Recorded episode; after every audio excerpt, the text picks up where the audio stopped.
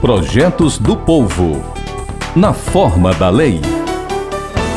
O município de Tabuleiro do Norte é a capital do caminhoneiro e o Festival do Caminhoneiro faz parte do calendário oficial de turismo do estado do Ceará. O festival é realizado anualmente na primeira semana do mês de setembro. É a festa mais tradicional de setembro no Vale do Jaguaribe e maior do norte e nordeste brasileiro do setor.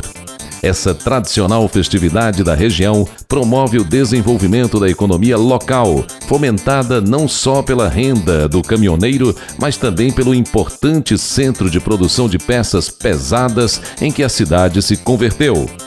A lei de autoria do deputado Fernando Hugo foi publicada no Diário Oficial do Estado no dia 3 de novembro de 2011, com o número 15.031. Fique atento. A Rádio FM Assembleia está com você no centro das discussões em apoio aos seus direitos.